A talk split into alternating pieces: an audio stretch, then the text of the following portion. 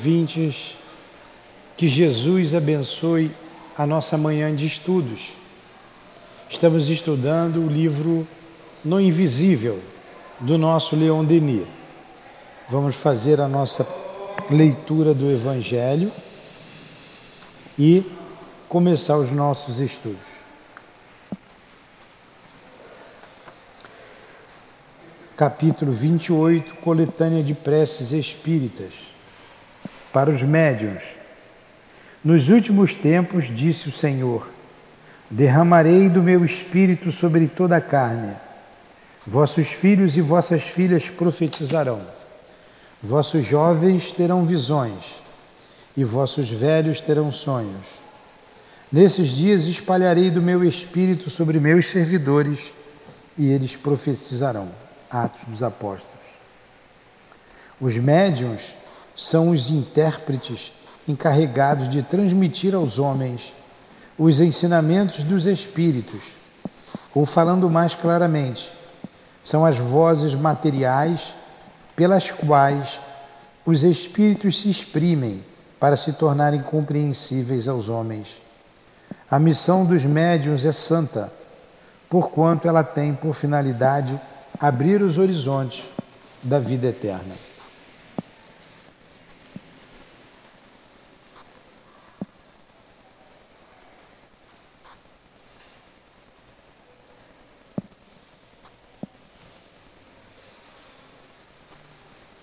Aqui estamos, Senhor, reunidos em Teu nome para mais uma manhã de estudos em torno da mediunidade, em torno das obras do nosso irmão Leon Denis, a quem evocamos para nos ajudar a compreender os seus textos, como pedimos a Ti, Jesus, que nos ajude com ele, e os guias, benfeitores da nossa casa, o altivo com os espíritos guias desse trabalho de divulgação doutrinária. Que seja em nome desses espíritos, amigos e irmãos, que seja em nome do amor, do nosso amor, em nome do teu amor, Senhor, mas acima de tudo, em nome do amor de Deus, que damos por iniciados os estudos da manhã de hoje. Que assim seja.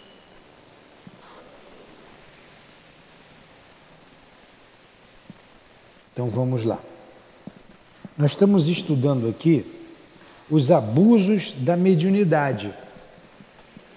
E demos uma paradinha no meio do estudo semana passada, é o capítulo 24, abusos da mediunidade. E a gente vai continuar hoje, não é? Vocês estão marcados aí onde nós paramos? Hã? Eu não tenho. Senta com quem tem ali com a Débora. Foi aqui que nós paramos, não foi? Aconteceu, digamos, acho que foi aqui, não foi, Débora? Hã? É. é. Nessa edição Céu de página 389. 389.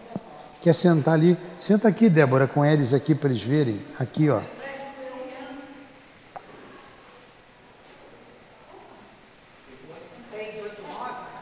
É. É, vamos lá.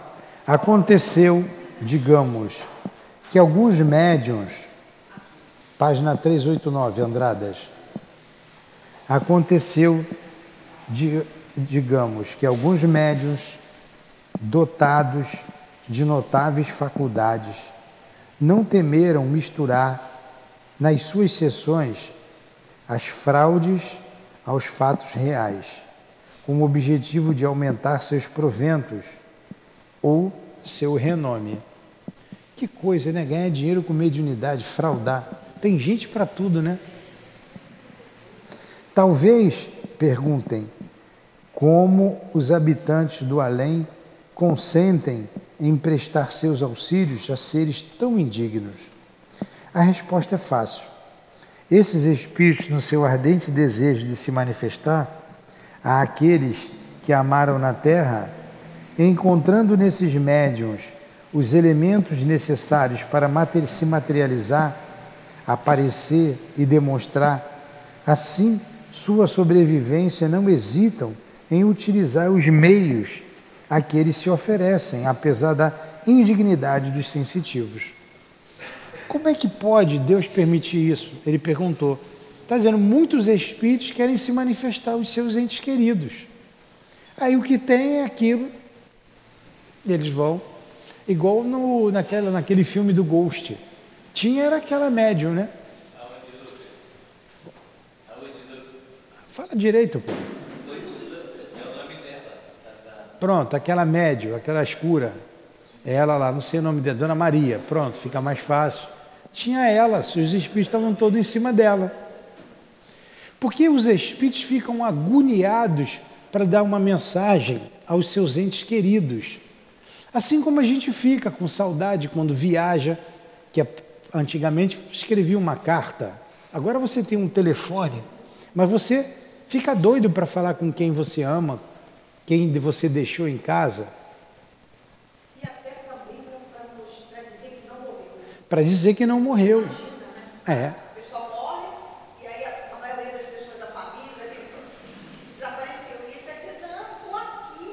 Exatamente. É isso aí. É. Fala.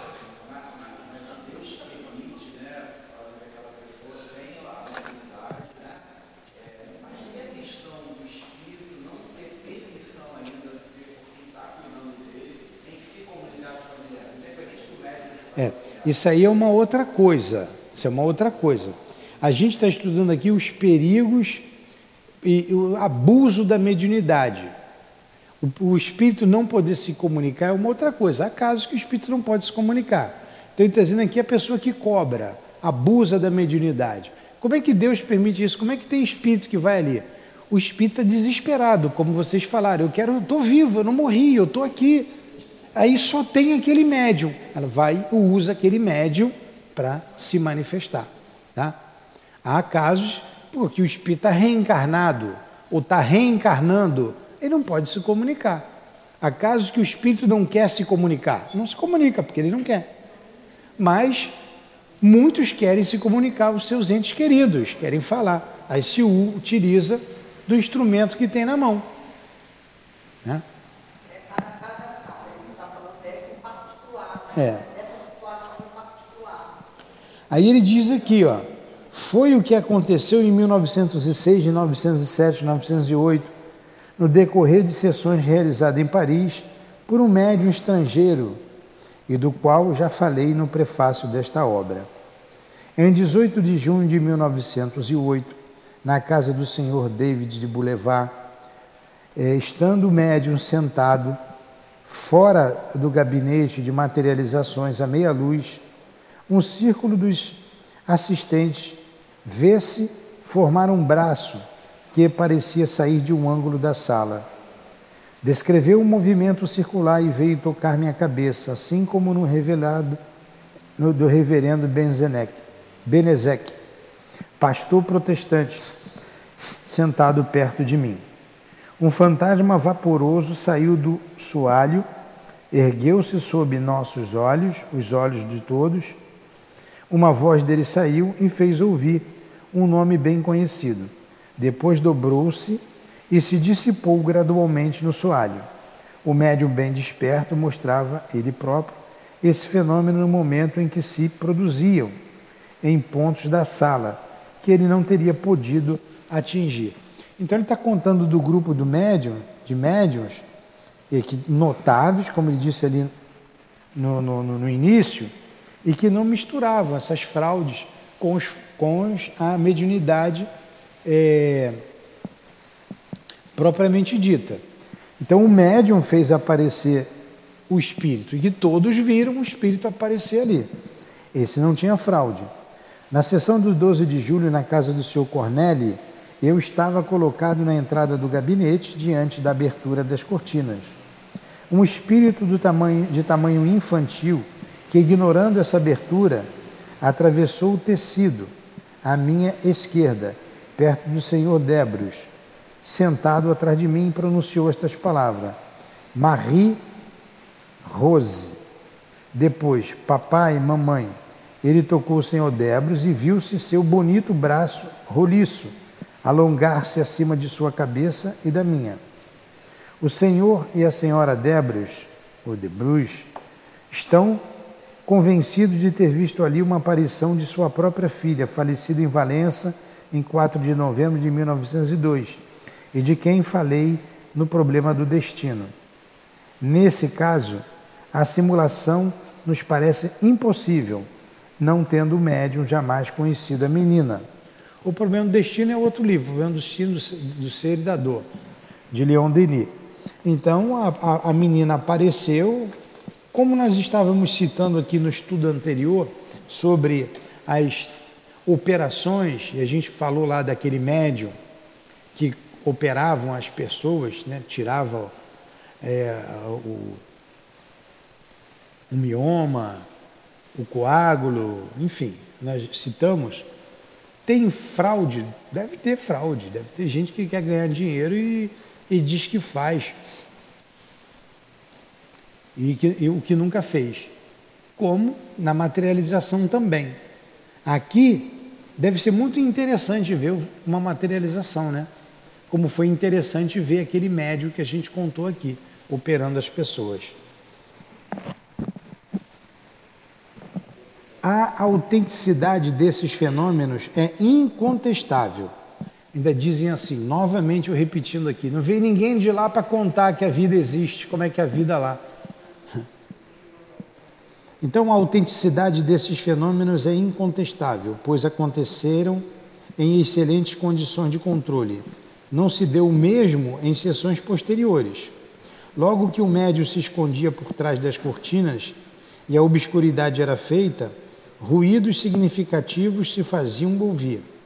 No decorrer de onze sessões, às quais assisti, adquiri a certeza de que o médio se despia, tirava seus sapatos, depois maquiava-se para simular as aparições. Olha aí. Olha aí, o camarada se escondia atrás da cortina, se maquiava para dizer que era espírito. Tudo apagado. Então tinha a sessão que era verdadeira e tinha as falsas. Uma das é a falsa é que denigre tudo, né? Que todo mundo chega e diz assim: "Ah, olha aí, ó, tudo é fraude". Não é porque o Vasco não está ganhando que o Vasco é um time ruim, né? Não é. Mas o time é ruim mesmo, né? Uma das sessões realizadas na casa do senhor Nogueirá, Rua Milton, duas senhoras colocadas favoravelmente para observar bem enquanto eu estava sentado mais distante, viram distintamente o médium despido, agachado, depois deitado sobre o soalho, erguendo-se pouco a pouco para levantar o tule esvoaçante que lhe servia para imitar os fantasmas. Essas senhoras, uma das quais a, senhor, a senhorita Noguet, comunicar, comunicaram-me separadamente suas impressões, que concordavam antes de terem conversado sobre o fato observado. Pô, o camarada se abaixar no, no chão e levantar para dizer que é espírito. Em 9 de setembro, no senhor Dubai, espírita íntegro e convicto, encontrou em sua casa no dia seguinte de uma sessão, ao desfazer o gabinete de materializações, um retalho de tule de seda, de grande delicadeza, que parecia destacado ou arrancado de um pedaço maior. Alguns dias depois, na sede da Sociedade de Estudos Espíritas, na rua Fu Martins, nas mesmas condições, ele recolhia uma gaze preta bastante longa, fortemente impregnada com um cheiro de sândalo e de rosa combinados, que respiramos em alguns momentos nas sessões que o médio fingia prover dos espíritos. Em resumo, mais de 20 testemunhas constataram as fraudes no decorrer das sessões ulteriores o compromisso formal que haviam tomado de observar o regulamento foi o que as impediu de desmascarar o culpado. O compromisso formal que haviam tomado de observar o regulamento foi o que impediu de desmascarar o culpado. Nesse dia não fez o controle necessário, como preconizava a, antes da materialização. Agora vocês estão vendo que os pesquisadores espíritas estão dizendo, ó, tem fraude. Tem gente que frauda, mas não é tudo que é fraude. Analisa, presta atenção. Até hoje tem. Até hoje tem. Médium que diz que está com espírito e não está. É. E já vi um trabalho de desobsessão, que é um trabalho específico. Já contei aqui, né? O médium dizer que está com espírito e não estava. A própria psicografia. A própria psicografia. É, tem médium na psicografia que diz que é espírito e ele sabe que não é, da cabeça dele. No outro dia eu peguei aqui uma psicografia toda escrita de um livro. E só deu o azar que eu tinha lido o livro. Falei assim, ó, isso aqui eu já li. Como é que você escreveu isso aqui? É, a pessoa gosta de ler, leu, decorou, decorou uma página. Eu tinha acabado de ler o livro.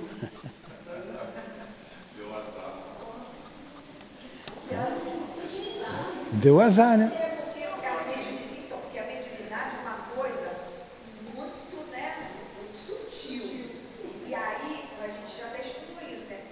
Como saber que é do médium ou é do espírito? Porque se misturam em algum momento, né? na intuição.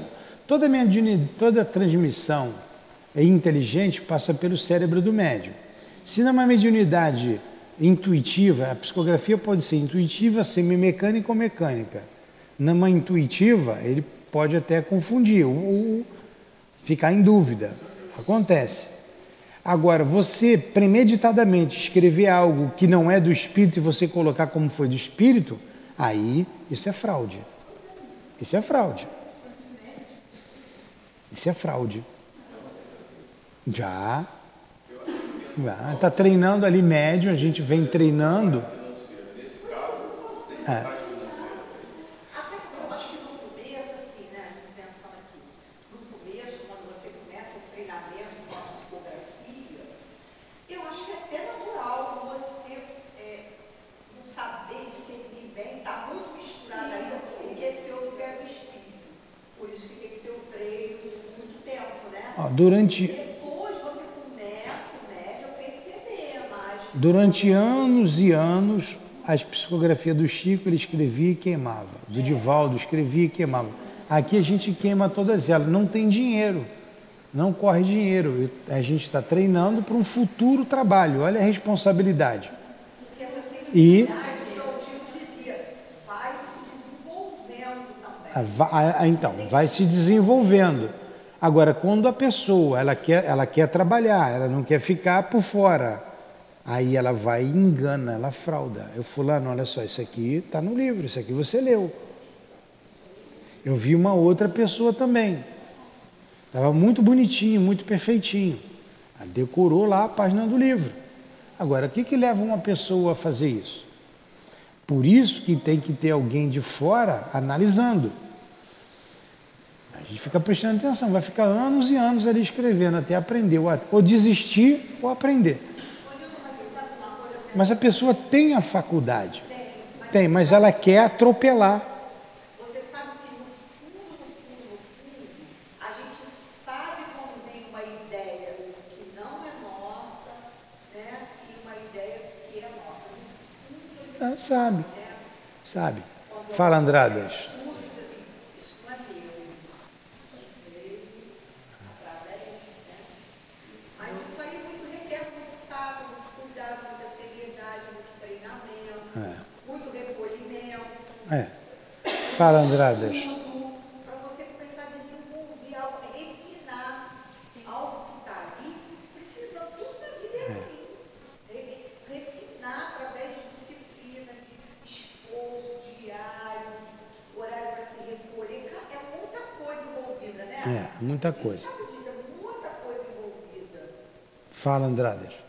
É, nessa, nessa pergunta se puder, quando se já o ser dom ou a pessoa já, o espírito está sendo, ele já vem com uma missão dessa, no caso, de percepção, de, de ver a, Ó, a vamos lá. receber as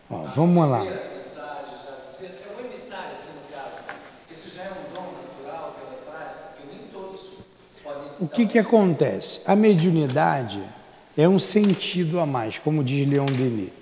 É o sentido da alma, é um sexto sentido. Você tem os cinco sentidos e você tem o sentido da alma.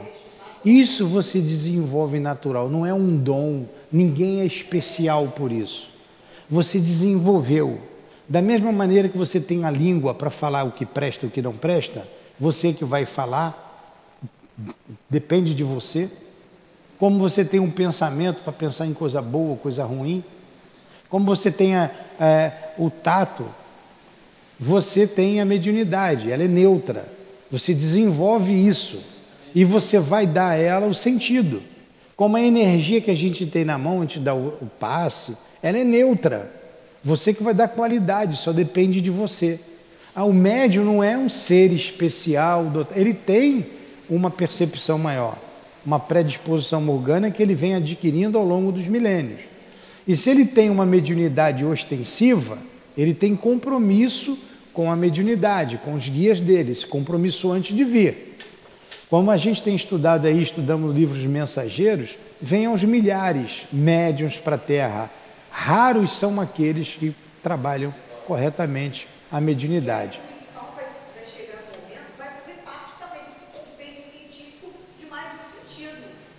É, então,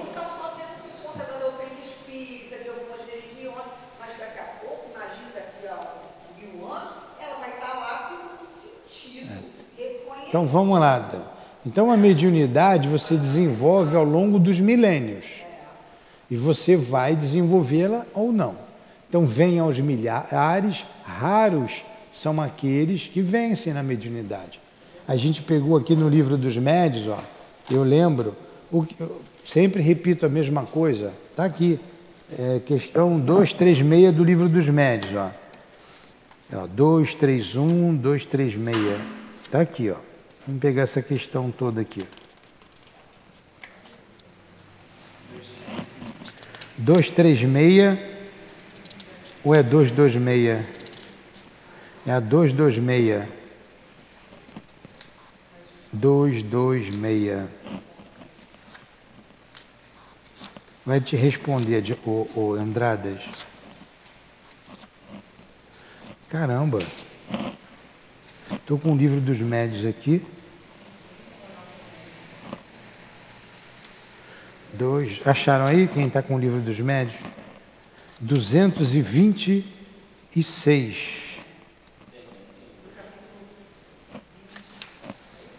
Duzentos e vinte e cinco.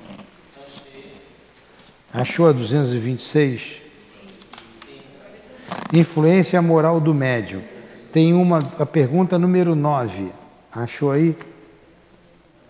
Pergunta número 9, do item 226. Acharam? Qual seria o médio que poderia chamar perfeito? Resposta: Perfeito, que pena. Sabeis bem que a perfeição não existe na terra. Sem isso não estarias nela. Dize, portanto, bom médium, e já é muito, pois eles são raros. O médium perfeito seria aquele sobre o qual os maus espíritos jamais teriam ousado fazer uma tentativa para enganá-lo. O melhor é aquele que, simpatizando somente com os bons espíritos, tem sido enganado menos frequentemente. Respondeu a você, Andradas? Tá? Fala, Alessandro.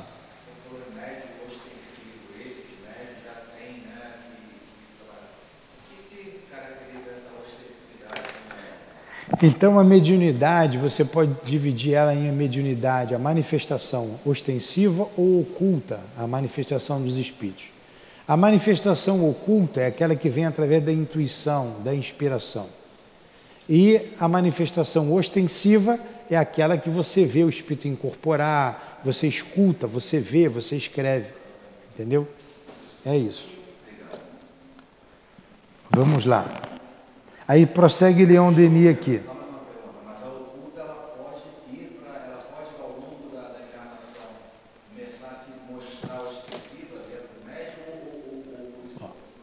Kardec afirma que todos nós somos médiums, mais ou menos médiums. Ele diz lá na frente, nós estudamos isso. É, Eles mais ou menos médios, raro é aquele que não tem, só se você tiver um problema físico, qualquer que você não vai ter. Porque todo mundo é inspirado, num grau ou no outro. A inspiração, a intuição é o mesmo princípio. Uma ela é mais clara, a outra você não consegue discernir o que é teu e o que é do espírito. Então todos nós somos inspirados, todos nós somos intuídos. Por isso todos nós somos mais ou menos médios. Se você pegar o, o, a psicografia e vinha vontade de escrever e vinha intuição, a inspiração, a diferença é que a inspiração fica mais difícil de você saber o que é teu, o que é do espírito. Na intuição, se você prestar atenção, você sabe que não é teu. Então você pode até se tornar um médio psicógrafo, que é uma mediunidade intuitiva e é ostensiva, porque o espírito está se manifestando ali, você está escrevendo. Pode, pode ser. Tá? Mas a incorporação não é por aí. Tá? A, a audição. Os anais das ciências psíquicas, tendo denunciado essas manobras, quer dizer, essas fraudes, né? julguei dever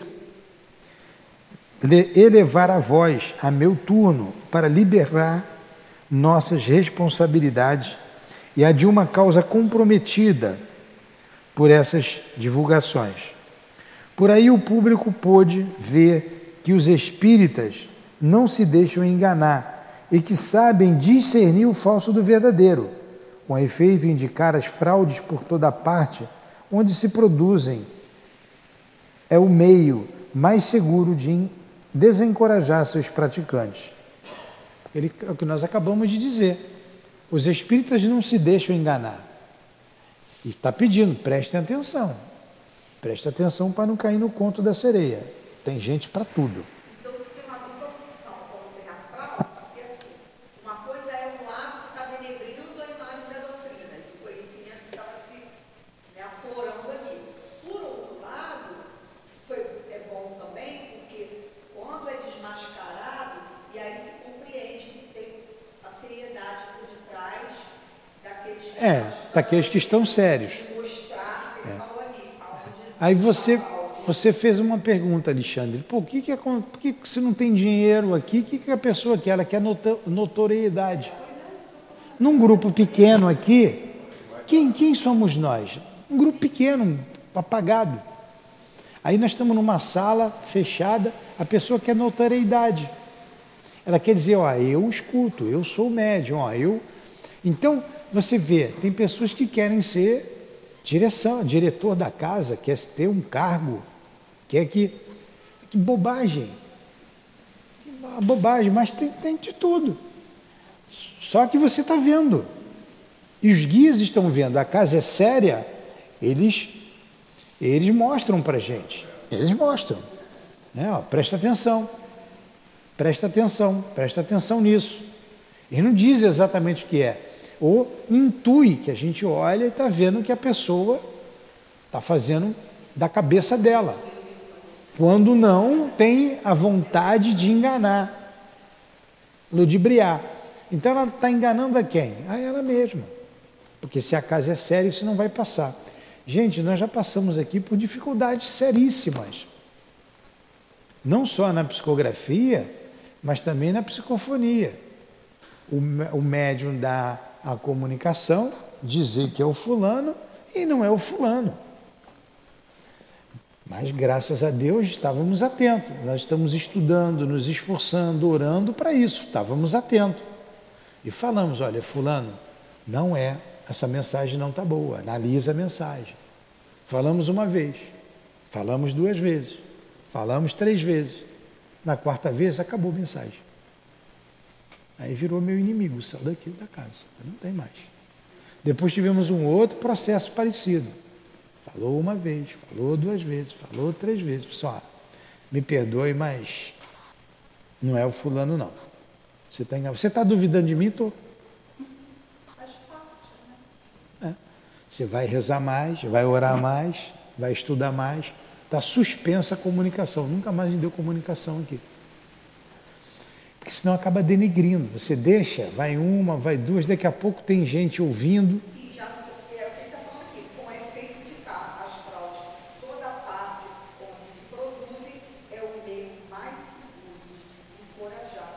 É. é melhor você rejeitar dez verdades do que admitir uma única mentira.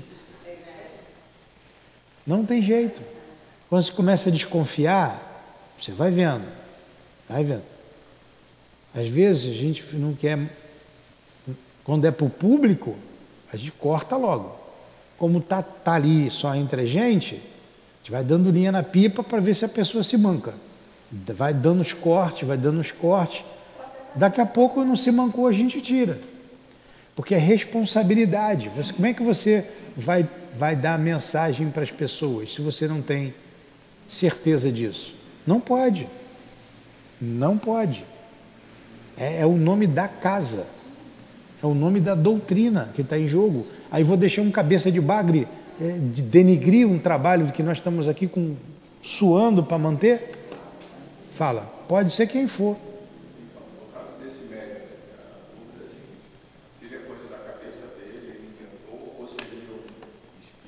Não, da cabeça dele mesmo.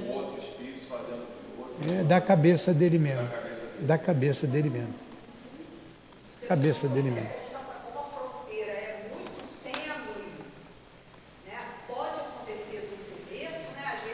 Né? É. tá? Mas é o que ele falou, vai prestando atenção, ó, isso é teu. E aí você. Uma coisa é o animismo. O ani- o- o- o- em todas as comunicações existe o animismo, num grau maior ou menor, porque passa pelo cérebro do médium. O médium traduz a manifestação inteligente, ele traduz em toda mediunidade. Uma coisa é o animismo, outra coisa é a você enganar. A, a- a- como é que dá o nome lá da falcatrua? Não, prestidigitador não. Tem um outro nome que dá. A outra coisa é você querer enganar mesmo. É, a, fraude. Tem um nome que, os espí- que o Kardec dá toda hora. É, mas que significa tudo isso aí? É fraude. Uma coisa é você fraudar, ter intenção de enganar. Hã? É, você tem a intenção de ludibriar, tem a intenção de enganar, tem a intenção de fazer isso. Isso é uma coisa. Outra coisa é o animismo. Ele não tem a intenção de fazer isso. Então foi ele, como espírito, que escreveu, o próprio médium. Então a gente tem que prestar muita atenção em tudo isso. Quem está coordenando o trabalho tem que prestar atenção.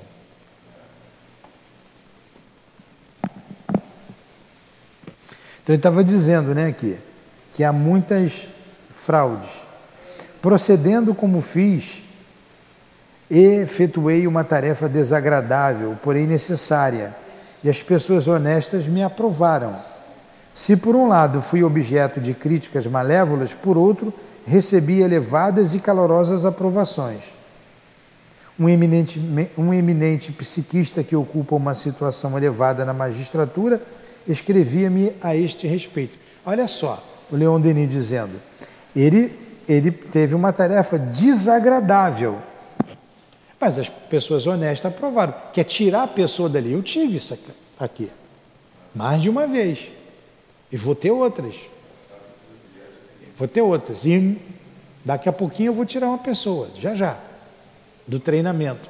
Porque eu sei que não está correto. É desagradável? É, porque o outro sempre sai bicudo. As duas pessoas que trabalhavam aqui conosco, estavam até em cargo na casa, se afastaram. Está vendo como é que é desagradável? Mas eu tenho que falar. Ou a casa, ou ele, ou ela. Uma coisa ou outra, eu tenho que escolher. E como eu tenho que tomar decisão, a decisão sempre será tomada pró causa. É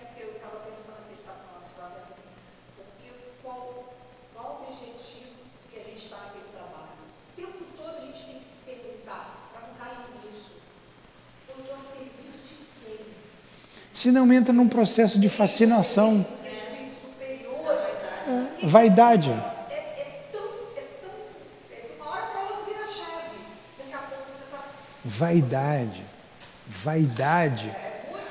Aí você vê vaidade no meio da gente que só tem gente com dificuldade, mas tem. Quando você diariamente tem que se perguntar, eu estou aqui qual motivo, eu estou servindo a quem? O tempo todo É. Não perdeu o foco, né? Exatamente.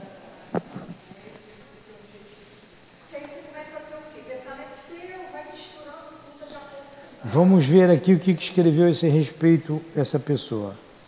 Paris, 8 de abril de 18- 1910. Admirei vossa coragem no incidente, porque eu imaginava quanto devíeis ter sofrido ao ser obrigado a protestar, como eu sofri aqui. Eu sofri. Perdi o amigo. Sofri. Mas a causa está acima. Fizestes bem em vos mostrardes, mostrastes, ainda uma vez, o homem honesto e sincero que sois. Sei que alguns grupos ficaram descontentes convosco, mas cumpristes um dever, expulsando os, mar, os mercadores do tempo, o que lança o desprestígio sobre o movimento do qual sois um dos chefes mais respeitados. É justamente a cegueira de alguns grupos que favorecem, através da sua indiferença pela sinceridade dos fenômenos, os fraudadores e aqueles que se rejubilam com essas fraudes. No que me diz respeito, estou convosco. A fraude de, de M me foi demonstrada desde as primeiras sessões e compreendi facilmente seus procedimentos, que são grosseiros. Nada me disse publicamente em consideração as pessoas de quem era hóspede. M me havia prometido, além disso, sessões sérias. Ele não cumpriu suas promessas. Olha Deixou. A Leoneli, Leon Denis tomou a decisão. Por isso a gente tem que cuidar da nossa doutrina. A gente tem que cuidar. A gente tem que amar a doutrina para cuidar. A, dou- a casa está acima dos meus interesses pessoais. A doutrina está acima da casa e Jesus está acima de todos. Quando a gente fala doutrina, são os dias da casa, é o estudo doutrinário, está muito acima dos nossos interesses. E eu faço, vocês já viram, faço o coro com o altivo. Pode me chamar de feio, pode me chamar do que for, mas não mexe com a casa espírita. Não mexe. Porque aí a gente vai se aborrecer. Você denigre a imagem da casa. E uma vez você manchando a imagem por leviandade de alguns, para você. Quem é que vai recorrer ao João de Deus? Quem é que vai lá? Então, ele fez uma coisa que denegriu a imagem dele. Tentaram denegrir a imagem da doutrina lá o espírita. Não conseguiram. Não conseguiram por causa da seriedade dos espíritas. E ele não era espírita. Ele era espiritualista. Não era espírita. Então a gente tem a nossa consciência tranquila. E nos nossos grupos, a gente tem que preservar, se preservar como? Estudando. Todos somos aqui críticos. Todos nós. Se eu falar uma bobagem, vocês estão aprendendo. Newton, peraí. Vocês estão analisando para isso, vocês estão estudando para isso. Vocês crescerem como espírito, divulgar a doutrina espírita e não deixar que a casa se miscua essas ideias contrárias ao bem, contrárias ao amor, ao amor, ideias contrárias à verdade. Não pode. Todos nós devemos ser os guardiães da doutrina espírita. Isso é um guardião quem estuda, tem que saber, tem que conhecer. Senão vai preservar de quê? Vai guardar o quê se não sabe? No outro dia queimou o computador ali, tem um problema no computador, Adilane, eu vou tirar a peça aqui para ver o que, que é. Você é técnica? Você manja? Não, ó, quem não sabe o que está procurando não vai achar nada. não é? Quem não sabe o que procura não vai achar nada. Então tem que ser uma pessoa que conheça para poder mexer. Vamos lá. Ficar botando o dedo, apertando ali aqui, senão. Esse esses fatos tiveram um epílogo. Os espíritas reunidos em Bruxelas no Congresso Internacional em maio de 1910 emitiram o seguinte parecer: O Congresso Espírita de Bruxelas, tocado pelas numerosas e repetidas fraudes que se produziam nas sessões obscuras realizadas por médiuns profissionais, tocado pelo prejuízo moral que delas causam a nossa doutrina. Ó, médios profissionais, gente. Convido os grupos de estudos e os experimentadores que pesquisam os fatos físicos, os transportes e os fenômenos de materialização a não utilizar as sessões obscuras ou a meia-luz, senão em condições de rigoroso controle. Esses camaradas cobravam para ver essas sessões. Estava muito em voga, mesa mexendo, ele, opa, os espertos, né? Aí você olha os filmes antigos, tudo de terno, de gravata, bem vestido, e um monte de gente sem caráter. Problema de caráter é isso.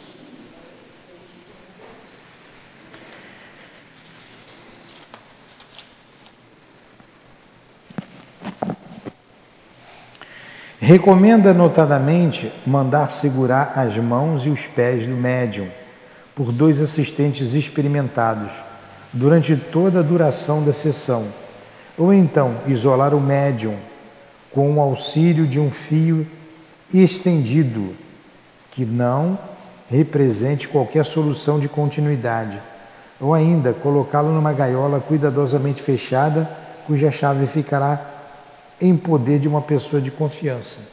Ó, bota, tranca o médium ali. Isso tudo foi numa época é uma época que tinha que comprovar a mediunidade. Né? E onde é que a gente parou? O Congresso dirige? As sessões à meia-luz são preferíveis, pois os fenômenos são controlados por todos os assistentes. Que fazia meia-luz e tudo apagado. O médium bem dotado deve se contentar com isso torna-se suspeito quando exige a obscuridade, embora esta aumente a força psíquica, pois pode-se temer que dela se aproveite para fraudar, o que aconteceu em alguns casos. Deve-se contentar com resultados menores, porém mais seguros. O Congresso dirige, além disso, uma insistente exortação aos médios honestos e desinteressados. Pede-lhes para redobrar o zelo para o serviço de uma verdade sagrada, verdade comprometida pelos simuladores desavergonhados. Lembra-lhes que, se a fraude arrasta uma justa e severa reprovação, por outro lado, o devotamento e a sinceridade merecerão a estima e o reconhecimento de todas as assistências das elevadas inteligências invisíveis que velam pelo progresso da nossa crença no mundo. Vocês viram que o Espiritismo se implantou com muita dificuldade, com muita luta. Tudo contra, contra Kardec. A igreja perseguindo, a igreja perseguindo. E esses fraudadores, começa a aparecer gente esperta de tudo quanto é lugar para ganhar dinheiro. Esses fraudadores. Quantas pessoas exploram os turistas que vêm no Brasil? Né? De vez em quando, eu estava vendo essa semana, ali na Zona Sul, em Copacabana, é coisa terrível. Explora mesmo. A gente tem que estar sempre atento, sempre atento, atento a tudo. Foi difícil. Então, ó, Há fraudes inconscientes. Nós o dissemos, que se explicam pela sugestão. Então, isso aí é a, o animismo. Os médiums são muito sensíveis à ação sugestiva, seja dos vivos, seja dos defuntos. Também, então, por isso que dá o, o animismo. O estado de espírito das pessoas que participam das experiências reage sobre eles e exerce uma influência da qual eles não têm consciência, mas que às vezes é considerável. Médiuns perfeitamente honestos e desinteressados confessam serem impelidos a trapacear em certos meios, através de uma força oculta. A maioria resiste a essas sugestões, preferindo renunciar ao exercício de sua faculdade muito mais do que deslizar nesse pendor. Alguns deixam-se levar por essas influências, e bastará um instante de fraqueza para lançar a dúvida sobre todas as experiências das quais tiverem participado. Ainda tem mais isso, hein? A sensibilidade do médium permite, olha a influência do pensamento aí. Por isso que nas reuniões sérias a gente só coloca é, as pessoas preparadas para isso. A gente não faz desobsessão, por exemplo, aqui está falando de materialização, com a pessoa presente. Uma vez uma pessoa queria porque queria assistir a desobsessão. Não, eu quero, botar, quero que faça uma, um trabalho em mim, eu quero ver esse trabalho como é que é. Eu falei, deixa o teu nome, deixa o endereço, que a gente vai ver. Não, eu venho aqui, o dia que for, só me chama que eu quero ver. Como é que eu vou botar uma pessoa dessa num trabalho desse tão delicado? Uma pessoa curiosa. E quando ela vê lá os bichos papão que estão na casa dela, ela vai sair correndo dali, vai me dar trabalho depois. Algumas fraudes constatadas com diversos médios devem ser atribuídas a, a sugestões exteriores, sejam humanas, sejam espíritas. Às vezes as duas influências se combinam e se acrescentam uma outra. Os sépticos mal intencionados são ajudados por auxiliares do além. Desde então, o poder sugestivo será tanto mais irresistível quanto mais o médium for impressionável, mais profundamente adormecido, insuficientemente protegido. Vê-se que perigos podem ocorrer em algumas sessões mal compostas, mal dirigidas ele pode se tornar a vítima das forças exteriores combinadas. Não, era o caso da, da médium M, do médium M, de quem acabamos de falar, e que trazia consigo o tule e outros objetos necessários às simulações. Nele a premeditação era evidente. As fraudes eram calculadas, preparadas com antecedência. Danado, cara, seu M. Mr. M. Acho que era o Mr. M, devia ser o Mr. M mesmo. Acontece que o médio, sobretudo o médio escrevente, sugestiona-se a si próprio e, com o um movimento automático, traça comunicações que ele atribui abusivamente a espíritos desencarnados. Essa autossugestão é como um apelo do eu normal ao eu subconsciente, que não é um ser distinto como vimos precedentemente. Porém, uma forma mais extensa da personalidade. Nesse caso, com a melhor fé do mundo, o médium responde às suas próprias perguntas. Ele exterioriza seus pensamentos ocultos, seus próprios raciocínios, os produtos de uma vida psíquica mais profunda e mais intensa. Allan Kardec, Davis Hood, Stutt, Arsakoff, etc., falaram em suas obras dessa categoria de médios que o senhor Gabriel Delane chama de automáticos. É complicada a mediunidade, não é uma coisa simples, tem que prestar principalmente no início. Então ele diz lá sobre o automatismo da escrita, o esquecimento imediato das ideias enunciadas, que dá ao escritor a ilusão de estar sob a influência de uma vontade estranha, a personificação de ideias, as noções jazem na memória latente. Enfim, tudo isso aqui que ele está falando aqui é porque ele pegou a fraude. É porque eles analisaram, eles viram que era da cabeça do médium, eles viram que o, o seu M lá, o Mr. M, estava enganando. Já é do homem mesmo, né? Aí, nos nossos trabalhos é a mesma coisa, a gente vê. Como você está habituado e você está ligado aos guias do trabalho, da casa, você tem a proteção, você vê.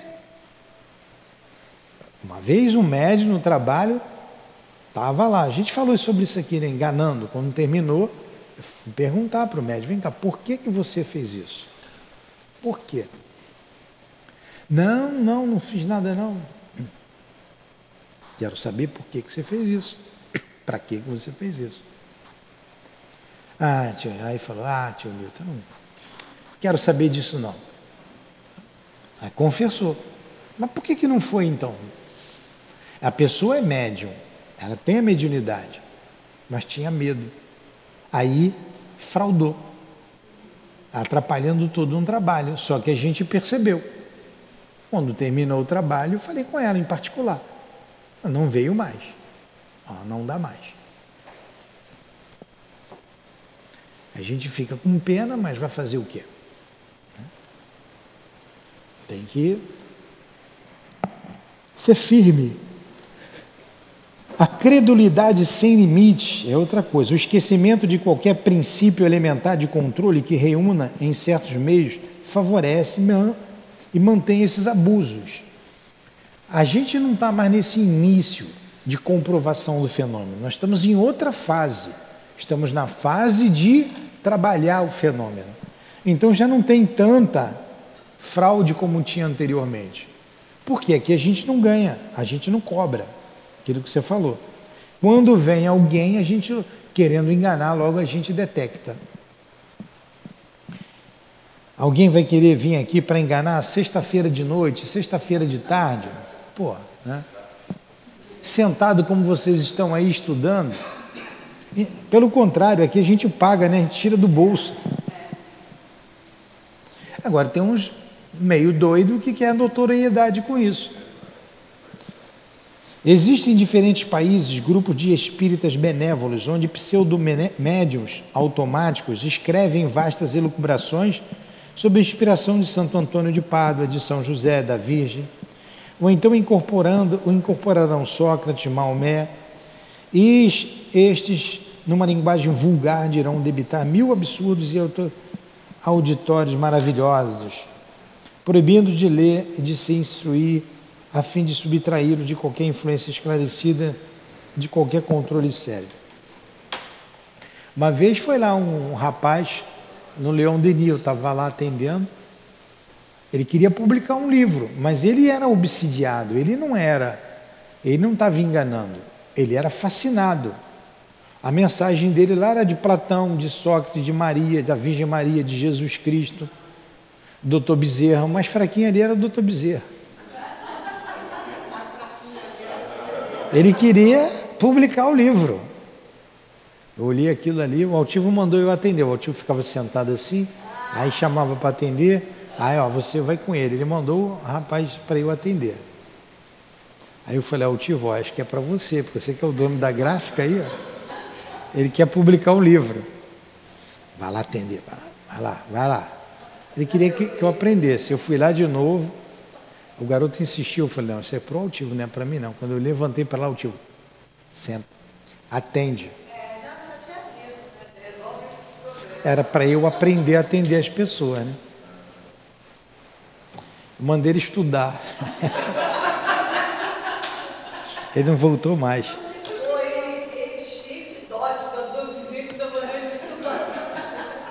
Pois é. Acontece. É... Você viu aqui o camarada escrevendo Sócrates, Maomé, São José, o pai de Jesus, só tinha gente boa, né? Nesses meios, as mistificações, ah, era a palavra que eu queria. Essa palavra não entra na minha. Tem umas palavras que eu tenho dificuldade. Eu estou aqui o tempo inteiro, quando eu dou uma paradinha, o A, B, C, D. Não, cheguei, não tinha chegado no M, não, para eu lembrar da palavra. Mistificação, esse que é enganar. Mistificar é enganar. Kardec usa muito essa palavra. O animismo é diferente da mistificação. É da cabeça do médium, ele não tem a intenção de enganar. O mistificador tem. Ou prestidigitador, esse nome complicado aí. O mágico é um prestidigitador. E tem mais que você fica olhando como é que esse cara fez isso, né? Você não descobre. Você não descobre que é ele, mas você sabe que é um mágico. Aí o que, que acontece? Para o incrédulo, ele diz: não, aquilo ali é mágica, aquilo não existe, não, aquilo é da cabeça dele. Uma vez, eu não sei se eu contei para vocês, é, foi lá no, no, trabalho meu, lá, no, eu trabalhei no museu um tempinho, foi o Carequinha lá, montou o circo do Carequinha para as crianças. Né? Foi na época da festa de, de, das crianças. O Museu Aeroespacial. Aí o carequinha estava fazendo lá as coisas dele, eu estava indo um colega vendo o carequinha, eu, burro velho, vendo o carequinha. Estava lá perto, eu estava perto. Aí o carequinha pegou uma, uma moça lá, um auxiliar dele, hipnotizou. Hipnotizou a garota, ele pegou a garota, fez isso, ela ficou deitada assim, ó, na altura de um cabo de vassoura, de uma vassoura. Ele pegou uma vassoura, botou a vassoura embaixo do braço dela e ela ficou deitada. Eu estava aqui, um, pertinho. Aí o colega para mim, Nilton, isso é, isso é truque. Vamos lá, isso é truque. Aí ele ficava assim uns três metros né, do circo. Isso é truque. Aqui, ali tem uma, tem uma dobradiça naquela vassoura ali. Tem um negócio, eu falei assim, cara, ele hipnotizou a garota, ele, ele ela está sob hipnose então ele tem controle total sobre ela. Ele não se conformou. Ele, eu vou falar com o carequinha. vamos lá, Nilton, vamos falar com ele. Quando acabou lá o espetáculo, era no trabalho lá, deu para a gente, vamos falar com ele. Aí o carequinha falou exatamente o que eu tinha dito para ele. Eu era espírita já, né? Disse, não, ela confia muito em mim e ela é facilmente sugestionável. Ela foi sugestionada e eu tenho um total domínio sobre ela. Mas ele não acreditou, ele quis ver a vassoura. Deixa eu ver aquela vassoura. então tem gente que não acredita mesmo. Né? Agora, tem truque, porque para ele era um truque. Porque tem mágico que faz mágica, que você está pertinho e não vê. E não vê. E a cada coisa é muito interessante, né? É. É, um churrasco. Tem um que estava com a garrafa, a moeda passava, estava. É. As coisas. Então vamos lá, tem que prestar muita atenção. É... Nesses meios, as mistificações não se contam mais. Conheci um bravo jardineiro que, pelos conselhos de um espírito, ia cavar à meia-noite, num lugar deserto, um buraco enorme, à procura de um tesouro imaginário. Olha só o que, que o espírito mandou o cara fazer. E ele foi fazer, ambicioso, né? Opa, vou achar um tesouro. Uma senhora de 55 anos, muito devota, esposa de um oficial da reserva, chegava à ingenuidade de preparar até o enxoval de uma criança que ela devia colocar no mundo e que seria a reencarnação do Cristo. Putz, diziam seus instrutores invisíveis. Olha a incredulidade, fascinação, não estuda. Pô, Jesus vai nascer aqui na minha casa. Dá até pena, né? Uns veem por toda parte a intervenção dos espíritos, até nos fatos mais materiais. Outros consultam os invisíveis sobre os mínimos detalhes de sua existência, sobre seus empreendimentos comerciais e suas operações na bolsa. Então, acaba sendo mistificado, sendo enganado. Foi por isso que Moisés proibiu a comunicação, porque se abusava muito na época de Moisés disso. Uma vez também as pessoas fazem cada pergunta, isso foi lá no Leão Denis, lá onde eu trabalhei. A pessoa fez a seguinte pergunta, e foi um médio, hein? O, o altivo veio danado com aquela carta lá, chamou a Nádia e falou assim, se continuar essas perguntas aqui, o doutor Hermes que não vai atender mais médio nenhum aqui. Aí estava lá a pergunta. Ah, não vou falar não, porque aí o médio escuta, né? Sabe, já tem muitos anos isso. Tem, tem bem uns 20 anos ou mais. Pode falar? Não, no microfone não. Aí vai que escutou, deixa para lá. Então são perguntas que a gente. Depois, eu, sem, sem isso daqui, eu falo. Vocês me lembram que eu falo. Ah.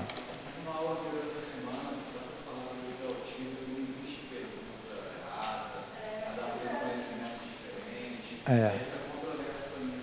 Então, daqui a pouco eu falo, para você entender. De...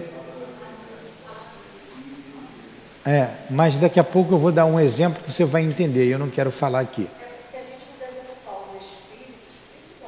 Por tolices. É. A gente?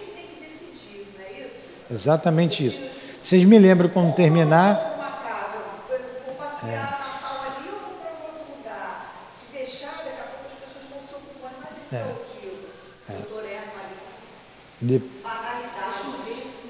Quando terminar aqui, vocês me lembram.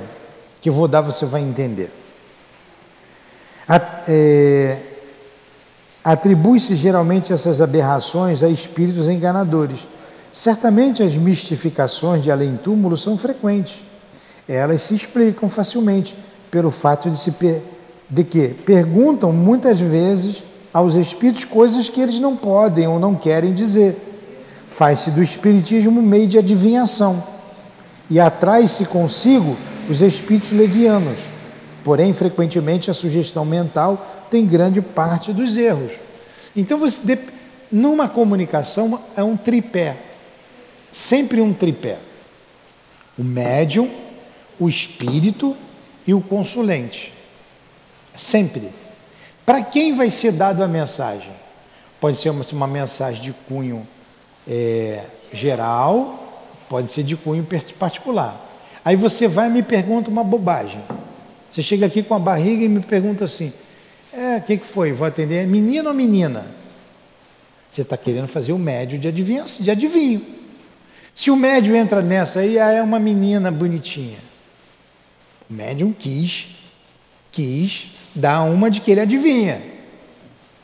Aí você já vai bater com a língua ali, ele adivinhou, ele falou que é menina, falou certinho. Aí o Alexandre viu, soube, escutou, pô, também vou lá. Aí vem com outra pergunta idiota. Aí eu vou e respondo.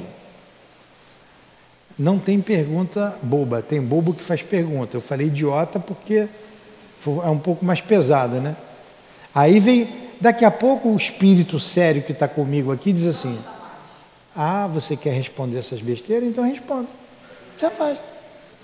Aí vem um outro que não se preocupa, galhofeiro, que não se preocupa, aí vai mandar você ir para um lugar de noite cavar um tesouro lá no cemitério. Vai lá em Ricardo de Albuquerque, é meia-noite, acende uma vela no pé, e você vai. E você ainda vai acreditar que é o teu guia que está mandando ele fazer aquilo. É assim que começa. Você queria deixar o altivo aborrecido, era fazer ele de adivinho. Está aqui, eu falo isso muito com a Dilane. Não dê resposta para quem quer você, você ser adivinho. Você não é para estar aqui para ler mão de ninguém, para adivinhar nada de ninguém. Está aqui escrito. É exatamente isso. Ó, atribui-se geralmente essas aberrações a espíritos enganadores. Certamente as mistificações de além-túmulos são frequentes. Elas se explicam facilmente pelo fato de que perguntam muitas vezes aos espíritos coisas que eles não podem responder ou não querem dizer. Aí você faz do espiritismo uma adivinhação e atrai para você espíritos levianos. Não é para responder? Não responde. Não respondeu? Não insista. A gente tem que pensar muito no que pergunta, até mentalmente. É. Muito. E tem que ter muita responsabilidade com o que a gente É por isso que nesse domínio difícil e às vezes obscuro da experimentação, é importante examinar, analisar as coisas com raciocínio frio, uma grande circunspecção e admitir apenas o que se apresenta com um caráter de autenticidade do bem, bem definido. Nosso conhecimento das condições da vida futura e o espiritismo inteiro repousam sobre os fenômenos medianímicos. Convém estudar seriamente antes de eliminar e eliminar com rigor tudo que não traz a marca de uma origem extra-humana. Não se deve, a pretexto de progresso, substituir a incredulidade sistemática por uma confiança cega e por credulidade ridícula, mas separar com cuidado a parte do que é factício e o que é real. O futuro do espiritismo depende disso. Ó, De novo ele colocou aqui. O futuro do espiritismo depende disso. Você saber o que é real do que é factício. e do que é importante na vida do que não é. Pois é. Então vamos lá. Você discernir, você saber o que é o espírito, é, que, o, o que o espírito, quem é o espírito que está dando ali a mensagem, e você vai responder ou não. Então vamos ver aqui essa questão, que porque eu estava do lado do altivo, foi eu que levei a pessoa. A pessoa foi e perguntou: Eu estou grávida, é menino ou menino? Ele com 200 pessoas para atender, vem a pessoa perguntar se é menino ou é menino. Vai fazer o um exame, tem médico para isso. É ou não é? É a coisa mais fácil de saber. Não, ele ia se fazer de adivinho. Qual foi a resposta que ele deu? Eu estava do lado, eu ouvi. É um espírito amigo. Não se preocupa. Ele fez assim na pessoa, mandou ela embora. É um espírito amigo.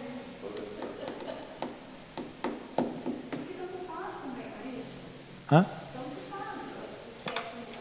Vai no médico, vai fazer. É, é. E já, fiz, já vieram várias vezes aqui fazer a, a, a Adilane de adivinho. Mas ela não entra não, ela é esperta.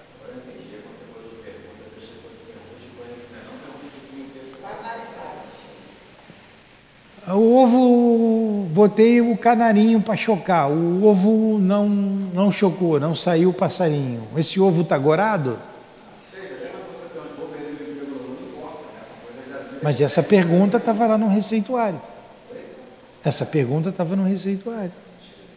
Então você tem que saber o que você pergunta. A pergunta que um médium fez, eu vou dizer para vocês fora aqui do ar, para vocês entenderem o que podem o que deve se perguntar. É. é.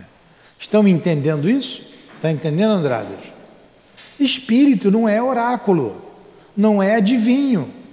E se o médico quer, quer se passar por adivinho, é com ele. Ele vai ter as companhias espirituais que gostam disso que gostam disso. Tá? Tudo bem até aí? Vamos terminar essa ideia aqui. Estamos com uma hora de estudo. Para semana que vem. A gente querem parar aqui?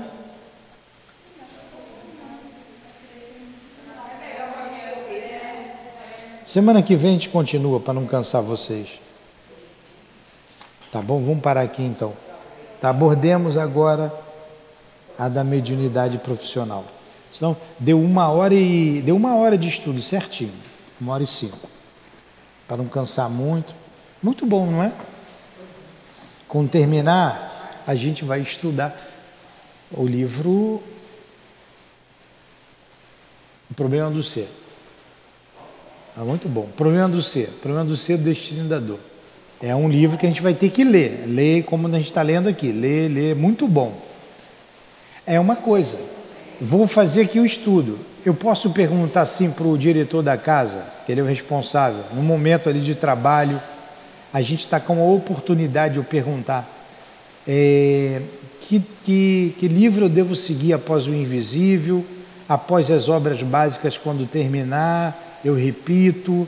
É, eu posso fazer esse tipo de pergunta? Uma pergunta pertinente. Então, quem deu o livro para estudar foi ele. Quem mandou fazer o curso falou assim: olha, está na hora de vocês, é, vocês precisam também, nesse mesmo dia, estudar Dona Ivone para o público. A gente estava estudando ali, através da live, divulgar as obras da Dona Ivone. Aí nós começamos na quinta-feira. Então o Espírito está nos orientando para coisas sérias, de estudo, de trabalho. Hã? Quinta. Quinta, cinco horas. Hoje, cinco horas, a gente estuda André Luiz. Vocês vejam como a gente estuda aqui nessa casa. A gente não está brincando aqui. Eu não saio da minha casa às seis horas da manhã para ficar aqui de brincadeira. Faz live, é muito bom. A gente está no capítulo do beletrista. Beletrista, o amante das letras. Que, co... que armadilha foi preparada para Dona Ivone? Nesse capítulo do beletrista, que armadilha! Que armadilha! E a coisa é sutil.